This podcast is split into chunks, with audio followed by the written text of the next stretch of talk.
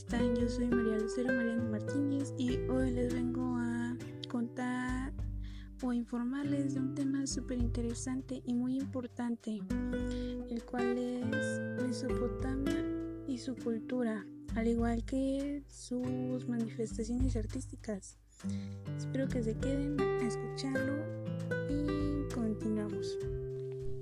Bueno, pues el arte de Mesopotamia hace referencia a las expresiones artísticas que se conservan de las culturas que florecieron en las cuencas de los ríos, desde el surgimiento del Neolítico hasta la caída de Babilón, el último de los antiguos imperios de la cultura Mesopotamia. ¿Ustedes sabían qué, es qué significa Mesopotamia? Bueno, pues Mesopotamia significa país entre ríos. La antigua Mesopotamia localizada en la actual se encuentra localizada actualmente en Irak. Tenía una tierra muy fértil a causa de los ríos Tigris que desembocan en el Golfo de Perisco. La civilización fluviales, como en el caso de Mesopotamia, son las ciudades que se formaron con grandes ríos como Tigris o el Eufrates. En el caso de Egipto, el Nilo, el río de Indus con India y los ríos amarillos y azul con China. Para los griegos, entre los Tagos, Tajo o el Anas, el Guadiana, había una Mesopotamia habitada principalmente por celtas.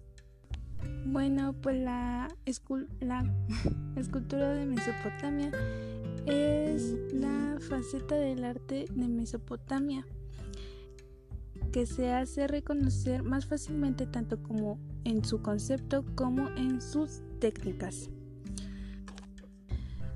unas veces representadas soberanos, otros dioses, otros funcionarios, etc. Pero siempre personas individualizadas, a veces con su nombre grabado. Buscan sustituir a las personas que representarla. Por este motivo, la cabeza y el rostro aparecen desproporcionados en la relación del resto de la figura. En lo característico, lo que se denomina realismo conceptual es que simplifica y regula las formas naturales provocando que tanto la parte izquierda como la derecha sean totalmente simétricas. También se observa dentro de este realismo el crear la figura dentro de un esquema geométrico que solía ser el cilindro o el cono. Las representaciones humanas representan una total indiferencia con la realidad, sin ningún parecido, mientras las representaciones animales tienen un mayor realismo y fidelidad con la imagen real.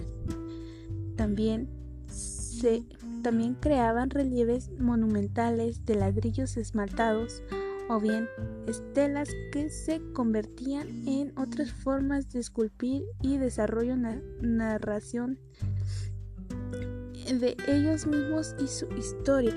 Bueno, pues unos ejemplos de manifestaciones artísticas de Mesopotamia son la cerámica, la metalurgia, la literatura, la arquitectura, pintura y relieve, esculturas y la fuente.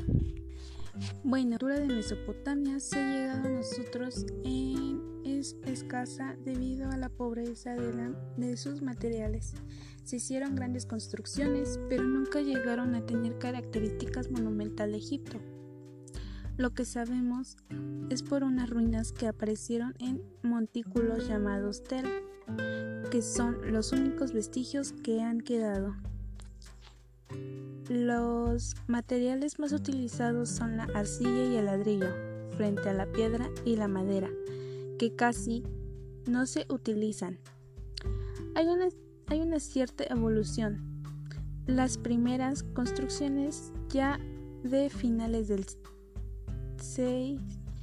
del sexto milenio son la cañizo que se descubre, pero que duran muy poco posteriormente localizan construcciones de barro sin conformar más tarde adobe. Y por último el ladrillo. Se trata de ladrillos alargados y estrechos que ya en, en la época de Babilonia se vidrían, lo que permite policromar y hacer relieves. Se unen con argamasa. El urbanismo de Mesopotamia, las ciudades estuvieron amuralladas y fueron pequeñas. En el principio tenían un trazado irregular y que se construía alrededor del templo, pero posteriormente el trazado fue adquirido una manera más cuadriculada. El palacio seguía la estructura de las casas, pero con una multiplicación de patios y estancias, llegando a ser un palacio, un palacio ya que no solo residía en el rey, sino también la nobleza y los encargados de la administración. El templo, desde un principio, fue la construcción sobre el saliente. La finalidad del templo fue de distinto tipo: veneración, rezo, administrativa, mercantil, etc.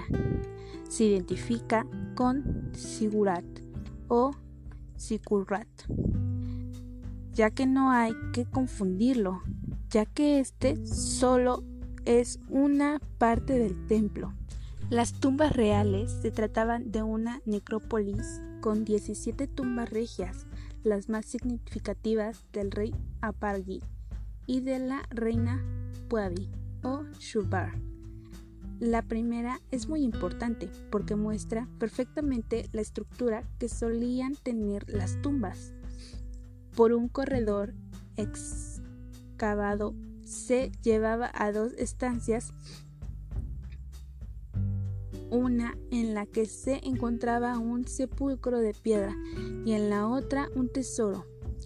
Ambas aboveadas al entrar había nueve cadáveres de guerreros o de guardias. Después hay restos, hay restos de un carro con cuatro bueyes y con bulleros. O y otros cadáveres junto a la cámara hay nueve cadáveres femeninos con instrumentos musicales. Todos han aparecido con su indumentaria y ninguno tenía signos de haber sufrido. Todo esto nos da muestra de ser un ritual muy interesante. La tumba de la reina Puabi Shubar tiene interés por los objetos que se han encontrado, pero no se han conservado muy bien. Bueno, sin más que decir, esto es todo. Yo espero que les haya agradado un poquito de esto que yo les vengo platicando. Y pues muchas gracias por escucharme. Les agradezco. Bye.